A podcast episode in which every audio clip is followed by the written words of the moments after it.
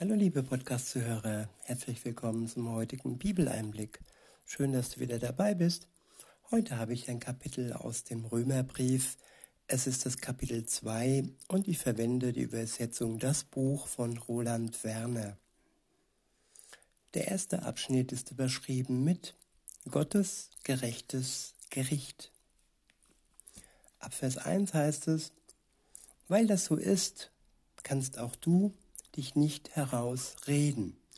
Du Mensch, der du dich zum Richter machst, ganz gleich, wer du bist.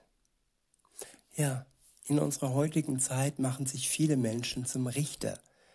Es wird gespalten und es wird verleumdet und Menschen werden sogar zu Unmenschen gemacht, wenn sie nicht auf der richtigen Seite stehen. Und ja, dieser erste Vers spricht auch diese Menschen an.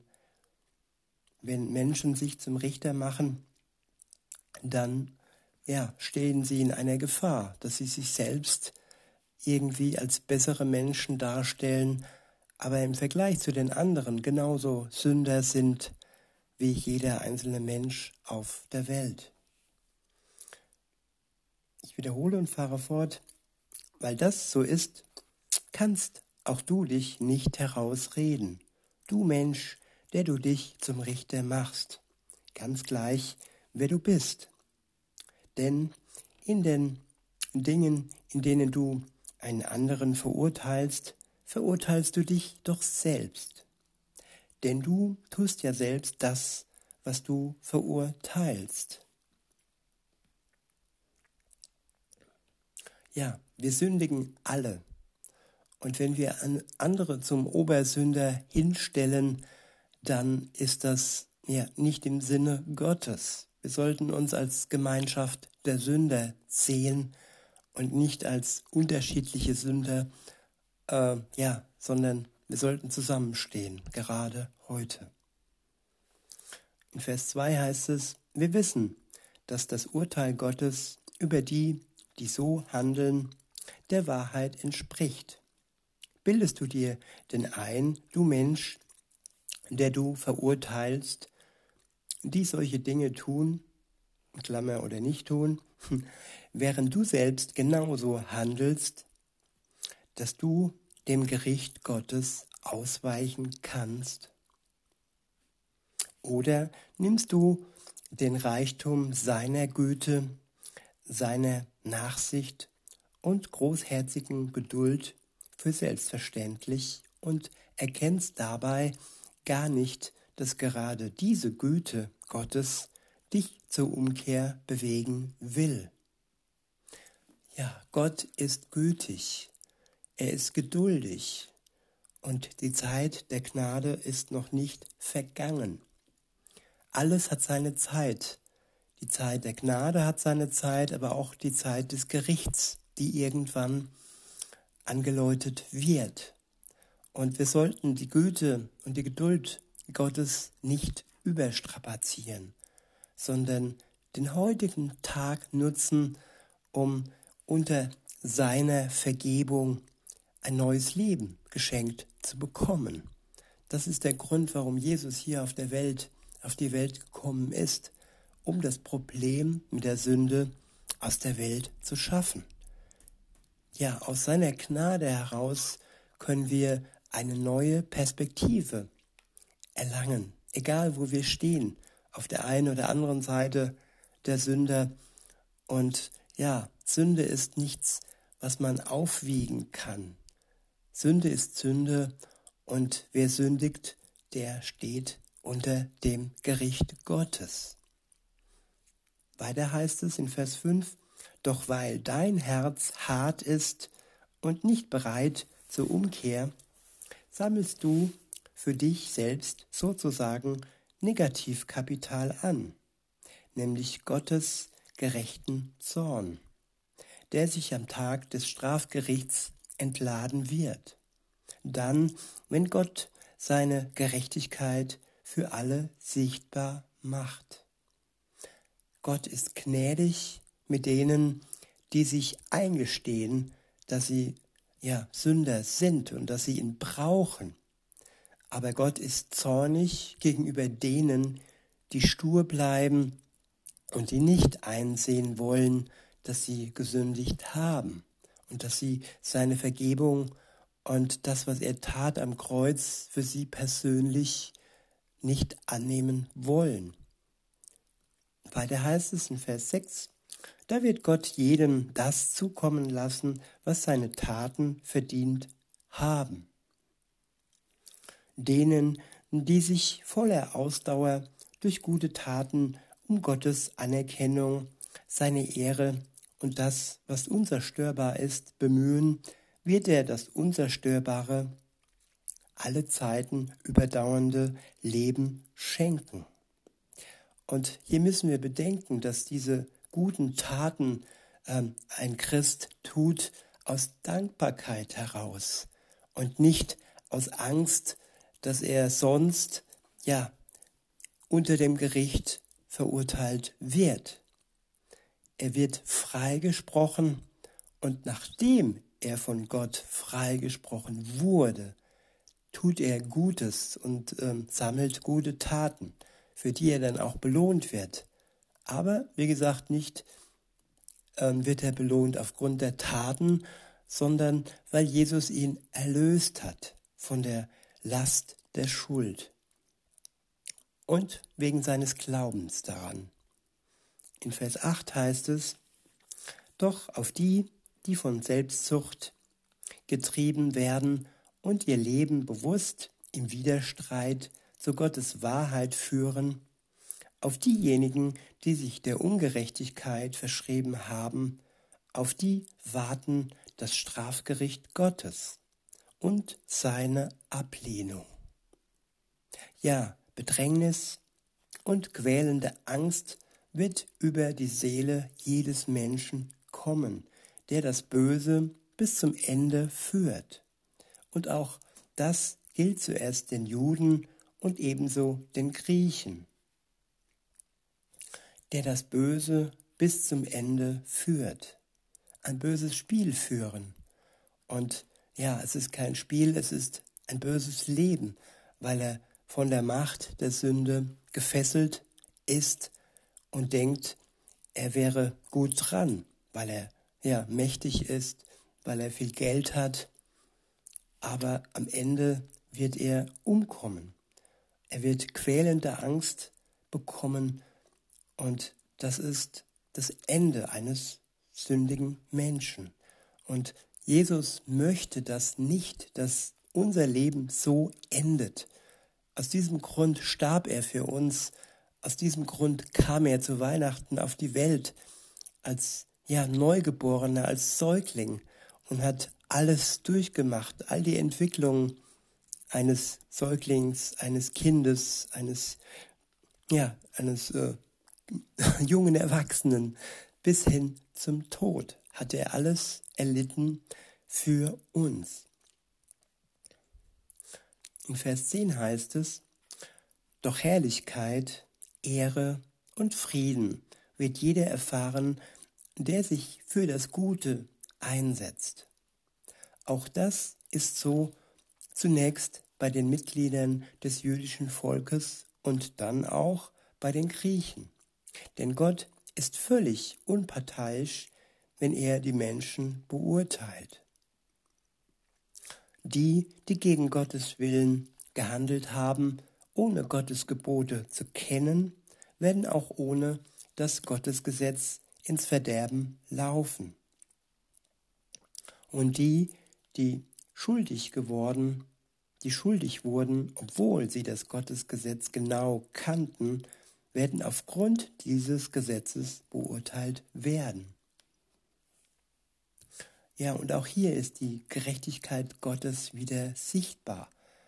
Man kann sich nicht rausreden, indem man sagt, ja, ich kannte das Gesetz Gottes nicht also bin ich unschuldig. Gott hat jedem Menschen ein Gewissen ins Herz gelegt und dieses Gewissen ist dann sein Gesetz im Herzen und es ist dann der Grund der Verurteilung.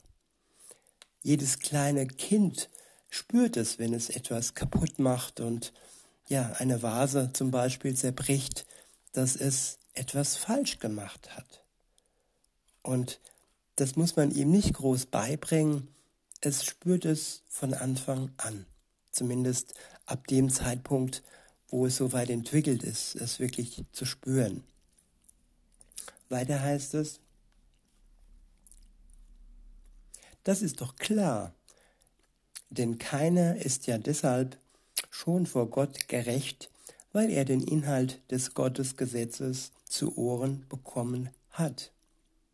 Vielmehr wird der, der das in die Tat umsetzt, was das Gottesgesetz sagt, von Gott als gerecht angesehen.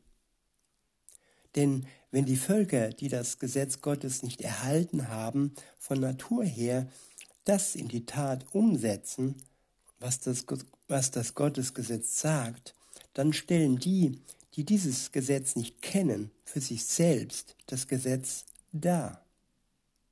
Ja, von ihrer Natur aus sind wir Menschen, die unterscheiden können zwischen gut und böse. Und wenn man sich für das Böse entscheidet, dann wird man, wird man aufgrund des Bösen gerichtet werden von Gott. Und wenn man sich für das Gute entscheidet, dann ist es Gott, der uns ja anbietet, zu dem Guten, das wir tun, dann noch ja sein ewiges Leben als Geschenk anzunehmen. Denn das Gute, das wir tun, wird uns nicht ins Paradies bringen. Es ist alleine seine Gnade und sein Angebot. Und ja, sein Türöffner wird es möglich machen, aber nicht unsere guten Taten. Denn, denn es gibt viele Menschen, die tun Gutes, aber zu 100 Prozent werden sie das nie schaffen. Kein Mensch schafft das. Weiter heißt es, dadurch stellen sie unter Beweis, dass die Handlungen, die dem Gottesgesetz entsprechen, in ihre Herzen eingeschrieben sind. Das zeigt auch ihr Gewissen, denn ihre Gedanken klagen sich gegenseitig an oder entschuldigen sich auch, und zwar an dem Tag, an dem Gott die verborgenen Geheimnisse der Menschen richtet. So entspricht es der Gottesbotschaft vom Messias Jesus, die ich weitergebe. Der nächste Abschnitt ist überschrieben mit Auch Gottes Volk ist schuldig geworden. Ab Vers 17 heißt es, Du beruhst dich also auf deine Herkunft als religiöser Jude und gründest dein Vertrauen auf das Gesetzbuch. Du nimmst in Anspruch, dass Gott auf deiner Seite ist. Du kennst den Willen Gottes und bist auch in Einzelfällen in der Lage, offene Fragen zu bewerten, weil du ja im Gesetz Gottes ausgebildet bist. Du hältst dich darüber hinaus für jemanden, der die Blinden an der Hand führen kann und siehst dich als Licht derer, die in der Dunkelheit sitzen? Du siehst dich als Erzieher der Unverständigen und als Lehrer der unmündigen Kinder, weil du davon überzeugt bist, dass die Erkenntnis und die Wahrheit im Gottesgesetz Gestalt geworden hat, Gestalt gewonnen hat? dann musst du dir auch die Frage gefallen lassen, du, der du andere unterrichtest, unterrichtest du dich selbst nicht? Ja, hier geht es wieder darum, dass man andere ja mit seiner Klugheit in Gänsefüßchen beglückt, aber selbst die eigene Nase nicht im Blick hat, die eigene Schuld nicht im Blick hat, sondern nur die anderen im Blick hat und sich selbst dabei im wahrsten Sinne des Wortes verliert. Und auch den Kontakt zu Gott verliert, wenn man nur auf die anderen schaut und sich selber und seine Beziehung zu Gott nicht mehr im Auge hat. Weiter heißt es, du, der du öffentlich dafür eintrittst, dass man nicht stehlen soll, stiehlst du etwas selbst? Du, der du sagst, man soll keinen Ehebruch begehen, brichst du vielleicht in Wirklichkeit nicht auch die Ehe? Du, der du die heidnischen Götterdarstellungen verachtest, beraubst du nicht doch selbst den Tempel? Du, der du voller Stolz auf das Gottesgesetz verweist, missachtest du nicht Gott, indem du genau dieses Gesetz übertrittst? Ja, der Mensch ist ein Gesetzesübertreter, da er von seiner Natur her in die Sünde hineingeboren ist und da er aufgrund dessen die Erlösung Jesu, des Sohn Gottes, benötigt. Warum sonst wäre dann Jesus in die Welt gekommen, wenn, wenn der Mensch es auch alleine schaffen könnte, wenn es da irgendeine Möglichkeit gäbe, die man schaffen könnte, dann könnte man sich ja anstrengen, oder? Dann wäre es ja nicht so, dass man sagen könnte, ja, pff, das ist irgendwie äh, nicht möglich. Ja, und weil es nicht möglich ist, ohne die Gnade Gottes, das ewige Leben und die Vergebung der Sünde zu erlangen, genau aus diesem Grund kam Jesus an Weihnachten in die Welt und wuchs heran zu dem, dass er ja die gute Nachricht von seinem Vater an uns weitergegeben hat und uns am Ende seines Lebens durch seinen Tod die Möglichkeit gegeben hat, ja, das alles zu schaffen, was ohne ihn nicht machbar wäre. Weiter heißt es in Vers 24, ja, es ist so, wie es im Buch Gottes geschrieben steht. Der Name Gottes wird euretwegen unter den Völkern in den Dreck gezogen. Denn das Zeichen der Beschneidung am eigenen Körper zu tragen, bringt nur dann einen Nutzen, wenn du auch wirklich die Vorschriften des Gesetzes befolgst. Wenn du aber ein Gesetzesübertreter bist, dann bist du, obwohl du beschnitten bist, dadurch wie ein Mensch geworden, der außerhalb dieses Bundes der Beschneidung lebt. Wenn aber ein Mensch, der unbeschnitten ist, die Vorschriften des Gottesgesetzes befolgt, wird er dann nicht als jemand angesehen werden, der als Beschnittener zu Gottes Volk gehört? Wird also nicht der Mensch, der zwar von seiner Volkszugehörigkeit her unbeschnitten ist, aber die Vorschriften des Gottesgesetzes in die Tat umsetzt, dich in den Schatten stellen, der du nach dem Buchstaben und aufgrund der Beschneidung eigentlich zu Gottes Volk gehörst, aber das Gottesgesetz ständig übertrittst? Denn nicht der ist ein wahrer Jude, der es nur in der äußerlichen Erscheinung ist. Genauso wenig kommt es auf die rein äußerlich sichtbare Beschneidung an, sondern der ist ein echter Jude, der es in seinem verborgenen Wesen ist. Ja, in seinem verborgenen Wesen, da wo nur Gott hinschaut, wenn man da mit Gott im Reinen ist und durch seine Kraft seine Gebote erst wirklich in die Tat umsetzen kann, dann ist man wirklich ja in die Familie Gottes aufgenommen worden. Dann hat man das Recht, sich äh, Kind Gottes zu nennen dann ist alles weggewaschen, was vorher ja voller Flecken und voller Schuld war.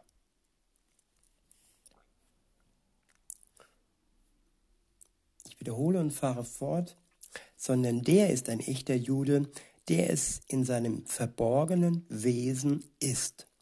Und die wahre Beschneidung ist die, die am Herzen eines Menschen vorgenommen wurde zwar durch den Gottesgeist und nicht durch Einhaltung der äußeren Vorschriften. Ich wiederhole, sondern der ist ein echter Jude, der es in seinem verborgenen Wesen ist. Und die wahre Beschneidung ist die, die am Herzen eines Menschen vorgenommen wurde. Zwar durch den Gottesgeist und nicht durch Einhaltung der äußeren Vorschriften. Ja, das Äußerliche und das Tun ist nicht entscheidend bei Gott. Bei Gott ist entscheidend, dass unsere Herzen durch den Geist Gottes gereinigt wurden und dass wir nicht durch unser Tun darstellen, dass wir Kinder Gottes sind, sondern in erster Linie im Herzen Kinder Gottes sind. Aus Dankbarkeit heraus werden wir dann auch tun können und auch durch die Fähigkeit des Geistes tun können, was Gottes Gesetz fordert. Aber diese Reihenfolge, die müssen wir beachten. Es gibt viele gute Menschen, aber sie sind trotzdem Gesetzesübertreter. Weiter heißt es, ein Mensch, auf den das zutrifft, der wird nicht von Menschen, sondern von Gott selbst Anerkennung erfahren. Ja, ein Mensch, der im Herzen ein Kind Gottes ist, der wird von Gott Anerkennung erfahren. Und von den Menschen, von den Ungläubigen wird er verspottet werden, er wird verfolgt werden und einige vielleicht auch wegen ihres Glaubens getötet werden. Aber das ist nur der Leib. Die Seele kann kein Mensch töten. Und der Schutz der Seele, der ist gewiss für die Kinder Gottes. In diesem Sinne, liebe Zuhörer, wünsche ich euch den Schutz, den Gott uns allen schenken kann, wenn wir uns ihm zuwenden, wenn wir uns ihm im Vertrauen anvertrauen und die Last der Schuld nehmen lassen, sodass wir befreit und erlöst leben können und uns freuen können auf den Tag, wo Jesus wiederkommt. Für die einen zum Gericht, für die anderen aber zur vollkommenen Erlösung dieser im Moment sehr schwierigen und traurigen und ja, der schweren Zeit. In diesem Sinne wünsche ich euch noch einen schönen Tag und sag bis denne.